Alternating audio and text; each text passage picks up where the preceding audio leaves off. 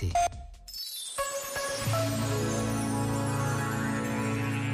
João Bernardo da Costa escreveu numa das suas cultíssimas crónicas, agora editadas em livro, que os acontecimentos são-nos incompreensíveis porque queremos julgá-los imediatamente, antes de lhes conhecermos todos os pormenores e consequências.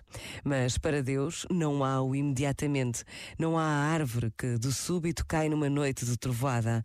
Há o tempo todo, todo o passado, todo o presente, todo o futuro.